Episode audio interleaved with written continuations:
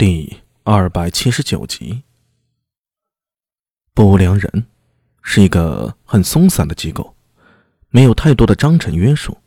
没有案子的时候，大家基本上是各自行动，互不干涉。由于长安县不良人设立了四副帅制度，所以每一个副帅都有独立的办公地点。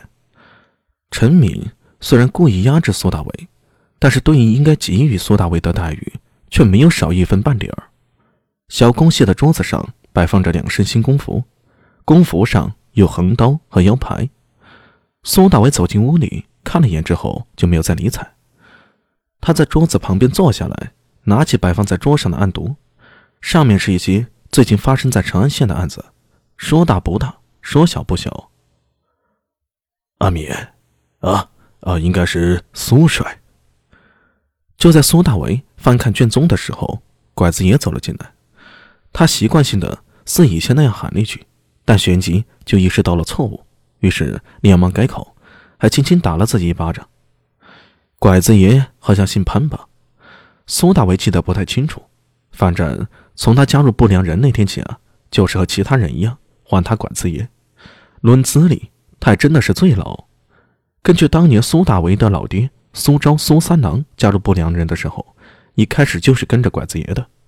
只是这拐子爷有点油滑，混了这么多年也没出头。他身高大约有五尺六寸上下，有点胖，花白的头发盘簪，不过从那时候发簪之中又留了一根辫子出来，垂在脑后。苏大伟一开始的时候还以为他是个胡人，不过后来发现他是地道的汉人，祖籍就在洛阳。那根辫子与后世金钱猪尾巴的辫子不太一样。有点短，有点细，垂在脑后一晃一晃的，颇为有趣。给苏大为的感觉又类似于前世那些特立独行的嬉皮士风格。说来，拐子爷也是倒霉。诡异暴动那天，他当时啊正在路上巡视，结果一头诡异出现，一下子就撞断了他的腿，差点要了他的性命。后来，人家是在一条小巷里找到他的，当时已经奄奄一息了。好在后来被救了过来，在家里躺了很久。康复之后，原本只是有点小跛的腿真的瘸了，手里还多了一条黑色的拐杖。拐子爷的名字也算是给坐实了。苏大为见拐子爷进来，忙起身道：“哎，拐子爷，你怎么来了？”拐子爷说道：“啊，刚刚在大堂上有些话我不好说。刚才我和老八他们几个聊了一下，感觉有些话呀。”还是说清楚为好。我不知道你怎么惹到了十一郎，把我们几个老弱病残都拨给了你。你要觉得我们几个不行呢，那就直接说就好。我们几个呢，也可以回去跟十一郎说清楚，再重新分配。苏大伟一愣，立刻摇了摇头，说道：“哎，拐子爷，你这话说的我没有不满。说起来，你是我阿爹的师傅。”当初我阿爹加入不良人的时候，是你带的他。我加入不良人之后啊，大家都对我挺冷的，唯有你，经常找我说话。阿弥我都记在心里呢。我和十一叔没什么小事而已。他是拐子爷，你能来，我真的很开心。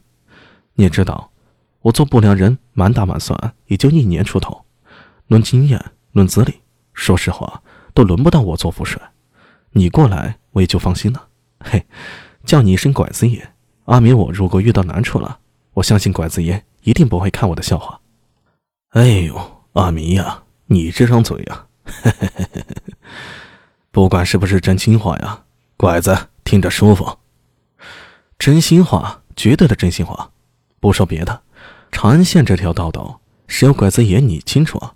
你知道，拐子爷，你和长安县这五十四坊大大小小一两百个团头都认识，以后有什么不懂的？确实需要你来点醒我。至于八叔他们嘛，其实他们也可以直接过来说的。如果他们觉得我不够格，硬是要走，那阿米我也没有怨言。可如果大家觉得我够格，阿米保证不会亏待大家。咱们现在人头虽少，但也算不得大事儿。大家各尽所能，真的出了什么事儿，我也不会责怪大家。只是还需要拐子爷你来帮忙。拐子爷笑了，好像那一波花白的胡须乱颤。脑后的小辫子也是晃动不停，得了，有你这句话呀，拐子爷我就满足了。你该忙你的，忙你的，这边我们能解决的就解决，解决不了的再找你。他十一郎觉得我这拐子废了，没用了，贼你妈，倒要让他看看我这拐子的厉害。说着，拐子爷就站了起来，抄起了拐杖。苏大为忙上前搀扶，一不留神，手就碰到了那只拐杖。哎，他心里一动，这拐杖触手可不像是木头啊，也不是金属，有点古怪。